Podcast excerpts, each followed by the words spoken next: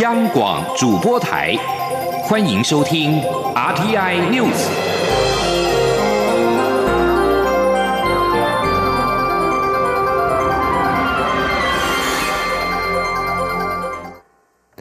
各位好，我是主播王玉伟，欢迎收听这节央广主播台提供给您的 RTI News。今天是二零一九年十月十九号，新闻首先带您关注。涉嫌在台湾杀死女友潘小颖之后潜逃回香港，但因为洗黑钱罪被判入狱二十九个月的陈同佳，扣减刑期之后，预计最快本月二十三号获释。香港圣公会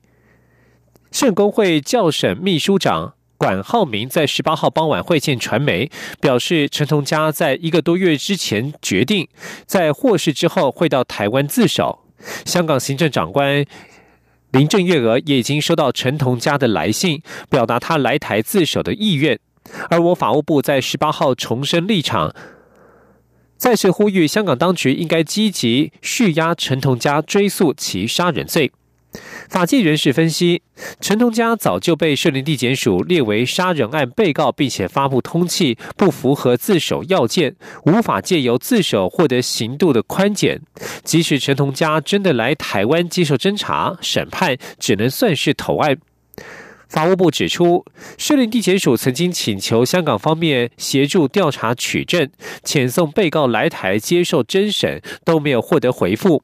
然而，陈同佳及被害人都是香港居民，且香港检警已经掌握诸多未提供台湾的在港证据，并且怀疑陈姓男子可能在香港就已经预谋犯案，香港并非没有管辖权。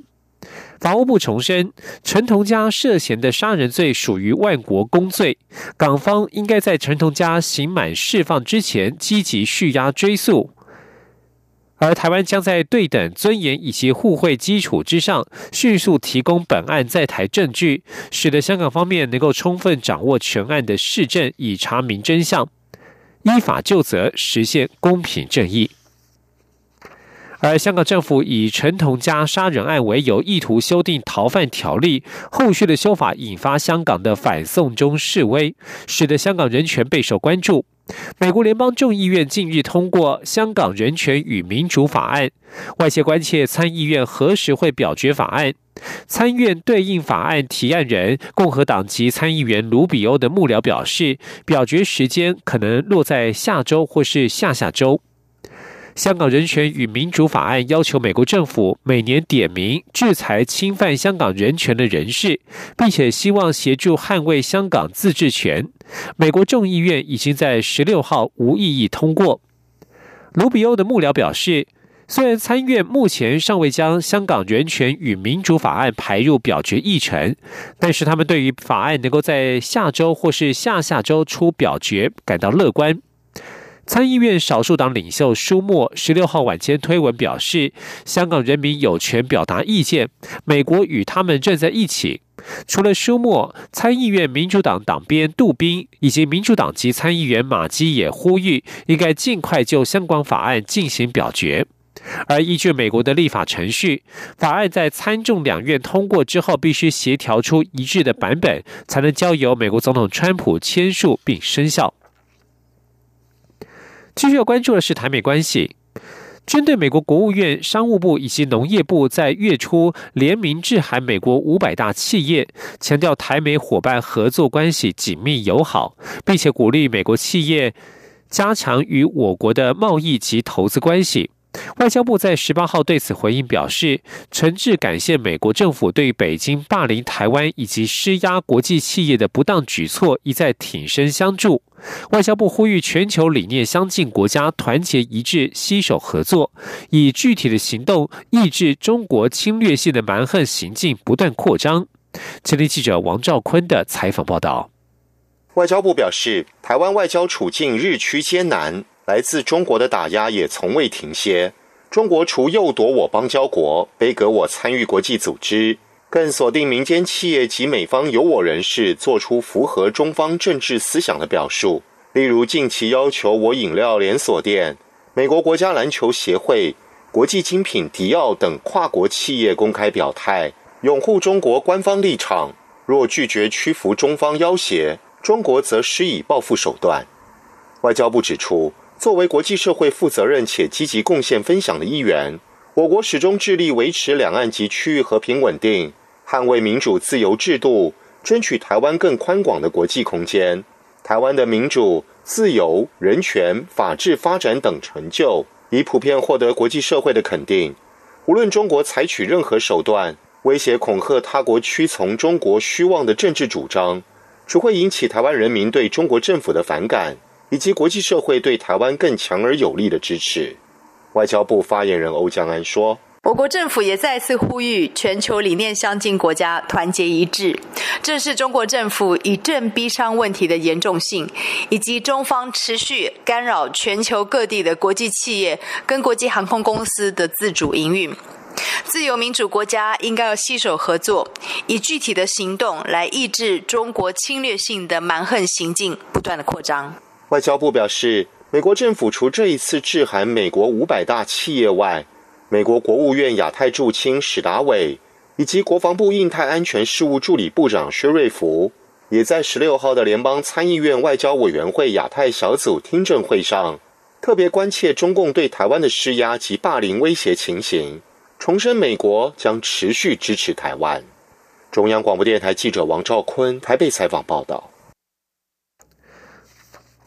另外，美国已经正式通知我方继续获得指定免签证计划成员的资格。外交部在十八号也对此表示欢迎，会持续进行跨部会协调与合作，以确保符合美方的审查标准。而在台日关系方面，日本受到今年第十九号台风哈吉贝的影响，灾情惨重。蔡英文总统十三号在推特发文表达慰问。日本首相安倍晋三十八号在推特发文，感谢台湾老朋友们慰问。行政院长苏贞昌在立法院答询时以此举例表示，台湾与日本虽然没有邦交，但是这些年台日关系非常进步，这是事实。前天记者郑玲的采访报道。国民党立委徐志荣十八号在立法院质询时提到日本首相安倍晋三贺电争议，他说驻日代表谢长廷表示贺电是真的，如果是真的，在台日断交后可以用中华民国，对台日关系来说是大跃进。但日本首相府否认有发贺电，究竟贺电来源是官方还是私人？行政院长苏贞昌表示，外交部已经有说明，台日关系虽然没有正式邦交，但近几年来有进步，这是事实。这个。呃，台湾跟日本的关系确实没有正式的邦交，但是这些年来经过外交人员的努力。非常的有进步，这是事实。徐志荣说，他相信这是事实。例如，安倍晋三的母亲、弟弟都参加我国庆酒会，也有多位国会议员来台参加国庆游行。苏贞昌也主动提及，包括安倍晋三十八号也在推特发文，感谢台湾关注哈吉被灾情。面对徐志荣追问贺电来源，苏贞昌说，外交部不方便就贺电来处说明。徐志荣则说，他真的希望是安倍晋三发出，但是日方不能。说是真的，只好否认。央广记者郑玲采访报道。继续关注选战焦点，前行政院长赖清德十八号抵达华府，预计停留一天半的时间。据了解，赖清德不会拜会美方政要与华府智库，此行的目的是为蔡英文总统拉票。前往美国为民进党选战拉票的赖清德，十八号在中午前后抵达华府。由于他将在华府停留一天半的时间，外界好奇他是否会与美方政要或华府智库会晤。而根据熟悉行程安排的人士透露，确实有美方人士与智库希望趁此机会与赖清德会晤，但是赖清德方面希望这一次的访美行程能够简单化、全面放在为民进党明年大选拉票，因此谢绝各方的邀请，一天半的行程全部与以此间的台侨会晤为主。赖清德此行除了十九号中午将在华府的超过三百五十人大规模造势活动专题演说之外，据了解，赖清德还将安排多次的私下聚会，与在民进党初选时支持他、反对蔡总统竞选连任的绿营支持者沟通，希望他们能够捐弃成见，为大局着想，继续支持民进党与蔡总统。而在国民党方面，高雄市长韩国瑜原定十一号访问美国，但是他在十八号表示，由于选举只剩下八十四天，选举行程安排时间压力很大，所以他已经当面向美国在台协会主席莫健表示无法访问美国。韩国瑜表示，明年投票之后，如果有机会，一定会去美国访问。若是妻子李佳芬能够代表他访美的话，也会进行规划。前天记者王威婷的采访报道。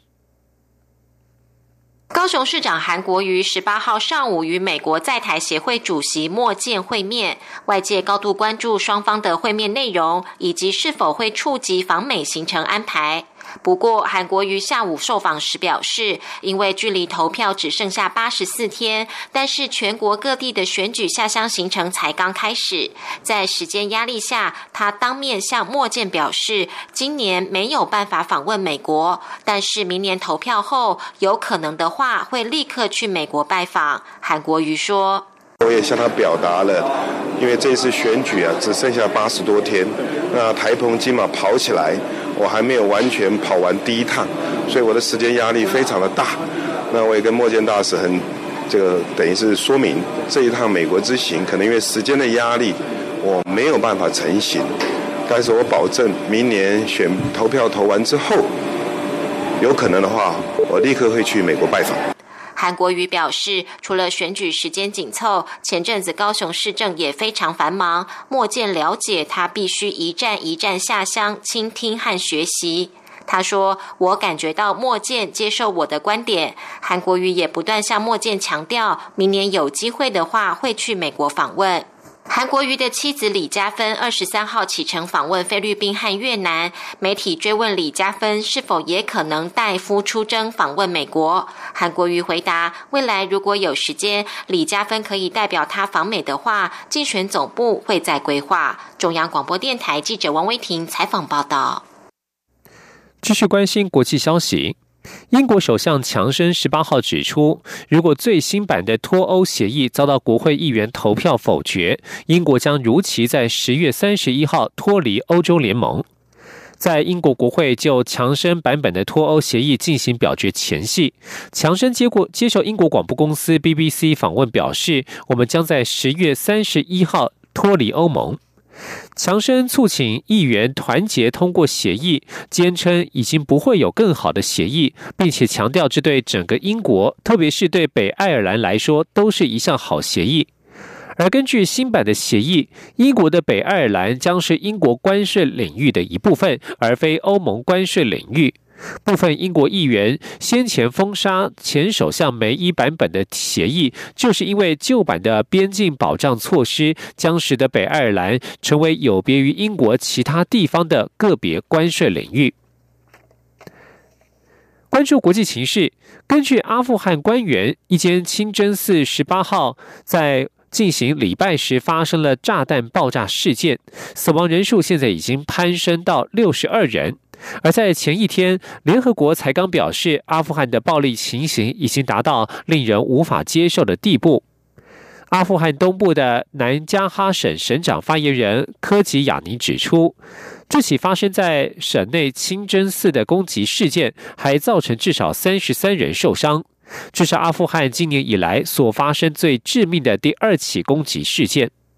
科奇亚尼表示，清真寺内部遭到爆裂物爆炸攻击，但是包括塔利班等其他消息来源指出，这栋建筑物可能是遭受到迫击炮的攻击。当地居民说，当时大约有三百五十人在正在正在进行礼拜。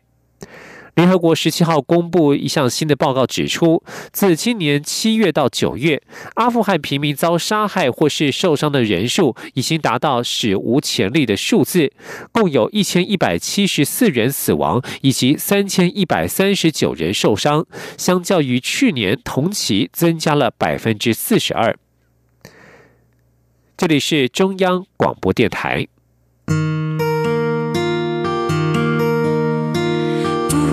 无限的爱向全世界传开，永恒的关怀来自台湾之音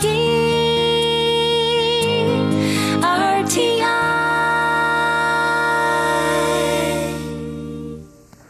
各位好，我是主播王玉伟，欢迎继续收听新闻。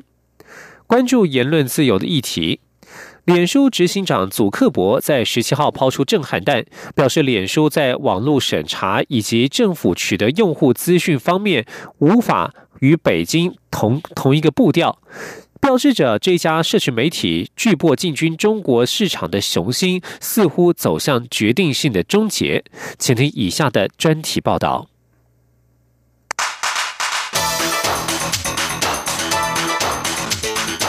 专题报道。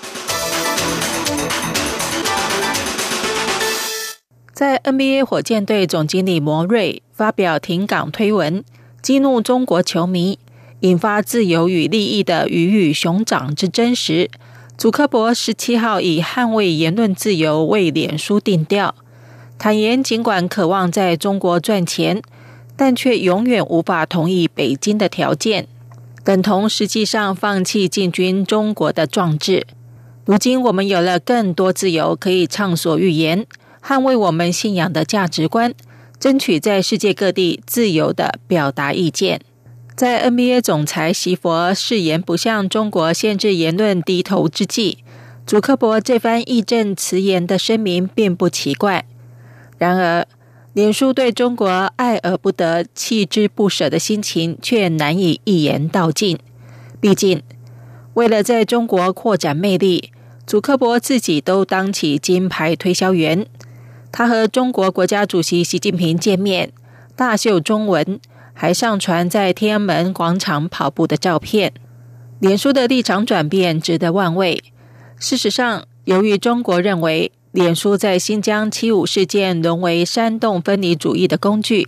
因此脸书曾在二零零九年和推特一起被逐出中国。但祖克伯从未放弃中国大饼，他身体力行融入中国政商圈。二零一四年十月，在北京清华大学的活动和主持人全程中文对话。二零一五年九月，习近平访美。祖克伯贴身中文交谈。同年十月，祖克伯再访清大，以中文授课，为求北京解禁，可说是不遗余力。脸书并进一步向中方靠拢，授权就软体进行内部研究，好让中国伙伴公司能够及时监控和审查脸书的某些话题。这令人联想到另外一家为登陆产踢铁板的美国科技巨擘谷歌。自二零一零年以来，谷歌主要的搜寻平台就在中国遭到封锁，但始终不曾放弃卷土重来。然而，在去年底传出谷歌打算以研发审查版搜寻引擎的“蜻蜓计划”重返中国后，立刻招致严厉评级。最后不得不宣布蜻蜓停飞。当时一并遭到放大检视的脸书曾向国会表示，他们尚未就重返中国的条件做出决定，只表示会深思熟虑任何言论自由与隐私的潜在风险。面对大环境压力，脸书在三月宣布重心将转为私有讯息，强调隐私第一。为避免伤害异议人士或脸书员工，脸书不会在那些人权记录薄弱的国家储存敏感资料，而这已实质上排除了中国。祖克伯表示，坚持这样的原则可能会让脸书在某些国家被禁止，但这是脸书愿意承担的代价。犹如习佛表示，停港风波造成的财务损失十分可观。但 NBA 愿意承担。祖克伯在坦诚合作条件谈不拢，中国从不让我们进去的同时，也对近来兴起的中国 APP 抖音炮声隆隆。对主打年轻族群的脸书来说，已经正面和抖音杠上。美国杂志《财经内幕》甚至以“抖音是祖克伯最可怕的梦魇”为标题。可以想象双方在未来的激烈交锋。不过，不论是 NBA 或脸书，是习佛还是祖克伯，正所谓没有永远的朋友和敌人。对中国，时间或许会给出最好的答案。以上专题是由吴宁康编撰播报，谢谢收听。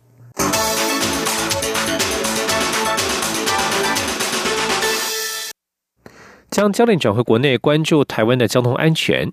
日前，宜兰南方澳大桥坍塌，意外揭露了负责维管的台湾港务公司居然从来没有进行过桥梁安全检测。为此，交通部除了全力进行灾后复原工作，也持续督导港务公司全面检测所辖的其他桥梁的安全，希望在一个月之内完成初步检测。港务公司十八号表示，所辖十七座桥梁初步检测已经提前达标，目前仅封闭台中港一座滨海桥。今天央广记者吴丽君的采访报道。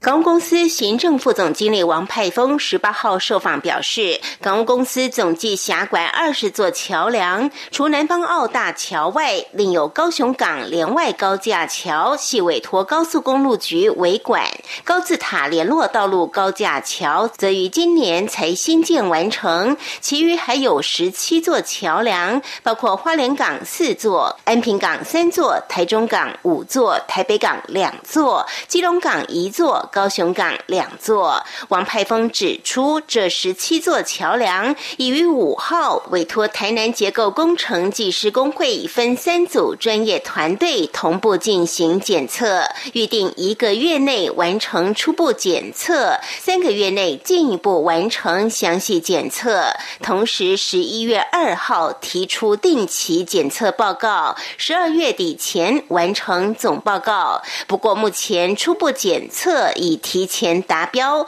除了高雄港还有一座预计十八号完成外，其余十六座桥梁初步判定都无立即危险，只有台中港一座滨海桥有部分损害，已暂时封闭。王派峰说：“那目前我们已经完成十六座的检测，大概完成的检测比例啊百分之九十四趴，剩下还有一座，就是说十月十八号再检测完的话，大概就能够完成的百分之百的检测。”那目前初步判定都没有立即的危险，除了在台中港有一座滨海桥有一些部分损害哈，就是说它有一些混凝土有掉落，那判定结构上可能有一些安全的疑虑，那我们也暂时帮它封闭，再来看看未来如何做一个修缮。至于港务公司为善尽桥梁定期检测之责，后续惩处也将配合远安会及检调单位的调查结果。目前先全力投入。复原工作，并以不影响原有商港及渔港运作为最大原则。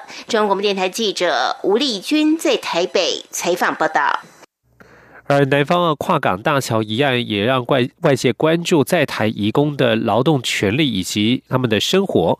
在台湾有多达七十多万名的东南亚移工，他们不只是劳动现场当中的身影。长期关注台湾东南亚移工议题的 One Forty 移工教育文化协会，今年就特别策划了一场台湾有史以来最大规模的移工主题摄影展，希望透过镜头呈现移工之外的生命故事，以及他们眼中的台湾，希望为台湾社会带来更多的理解与包容。前天记者张昭伦的采访报道。致力于透过教育培力东南亚移工的非营利组织 One Forty，二十四号到三十号将于松原文创园区一号仓库举办转机台湾摄影展。创办人陈凯强表示，台湾不只是这七十万名移工旅途中的转机点，其实也是他们实现梦想的人生转机。但是不可讳言，很多人对移工还是存在偏见或刻板印象。他们希望透过摄影展的形式，让亲子、师生、长辈与一般大众更认真看待他们背后的故事。整个展览透过三百张摄影作品、三十位义工的人生故事以及三件装置艺术，深刻呈现义工们从家乡到台湾的跨国旅程中他们的工作与生活真实样貌。搭配导览解说，希望让更多人认识他们其实不仅仅只是义工身份。在工作之余，也有着艺术家、摄影师等多重身份，和多数人一样，努力追求自己的梦想。创办人陈凯祥说：“民众来看展，其实照着这样子的旅程，然后他可以去看见这些照片，然后去想象说，原来这些义工在台湾这七十多万人，都是照着这样的旅程在经历跟生活的。我们会直接透过解说的方式，然后让民众可以知道说这五区，然后搭配的照片。”那照片背后表达的是什么意义？我们会有每天的免费导览。此外，One Forty 还从香港邀请到知名移工街头摄影师 Joanne Pabona，菲律宾移工艺术家马克现身说法，呈现移工之外的另一面。Joanne Pabona 曾先后在新加坡和香港担任家庭帮佣。他在香港重拾对摄影的兴趣，作品曾获二零一七年国家地理会德丰青年摄影大赛奖项。在桃园担任厂工的马克，利用休闲时间加工改造工厂废弃物件，制作近百套精美礼服。他与团队还曾受邀在台北白昼之夜表演。陈凯祥指出。这场摄影展还有另一个重要的意义，就是提供舞台让义工发声。他们首度向全台义工征件，让他们用照片说出在这片土地上的故事。这十九件精选出的照片中，可以看到义工与雇主之间如何从刚开始的紧张关系到成为无话不说的好朋友，也可以看到义工如何看待台湾偏乡中充斥许多独居老人的社会现象。这些视角全都化为影像，与台湾民众分享。中国电台记者周伦台北综合报道。继续来关注台湾的食品安全。台湾食品安全及受害者权益促进会在十八号举办了成立大会。协会成员台大医师郭玉良受访表示，食安问题往往发展到严重地步才会被社会重视，因此必须要有一个协会积极对食品安全展开监测，同时也要对食安受害者展开追踪，并协助争取权益。郭玉良认为，协会是一个集合各资源的专业平台，对于国家食安预防工作一定会很有帮助。青年记者肖兆平的采访报道。可以在台湾食品安全史上称为重大事件之一的，莫过于一九七九年震惊社会的多氯联苯米糠油事件。推估约有两千多人受到影响，其中受害的台中惠民盲校更是社会关注焦点。当时在惠民盲校服务的廖托如表示，虽然他没有其他人常见的绿痤疮，但身体变得很虚弱，免疫力也奇差无比。四十年来，身体一直会有不明的疼痛感。他说：“我常常会发现我自己，哎，奇怪，怎么这里痛那里痛？可是莫名的痛，只是我也找不出来原因了。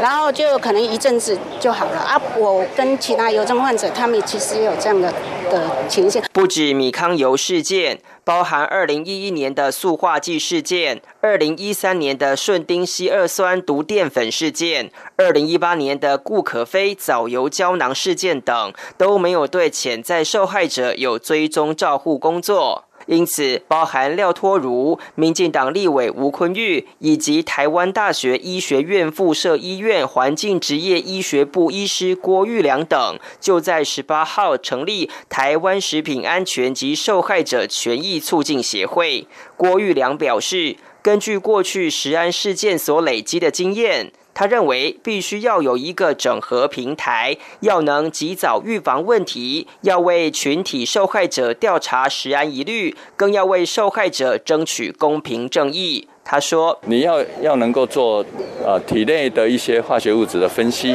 你要做啊外来的化学物物质的分析，你要做健康方面的问题问题的分析，你要做毒理啊的一一些探讨。”所以这个专业性，你说每一个地方都有这样的专家，其实是不可能的。所以有一一个组，有一组人能够，大家都能够有。专业的协助，这样的帮助就会非常的大。副总统陈建仁也受蔡英文总统之命到场力挺。陈建仁表示，政府透过食安五环做好产地到餐桌的各项把关，已经让食安事件大幅减少。不过，陈建仁也说，未来包含食安危害的预防、受害者权益保障，都是可以进一步讨论的面向。中央广播电台记者肖兆平采访报道。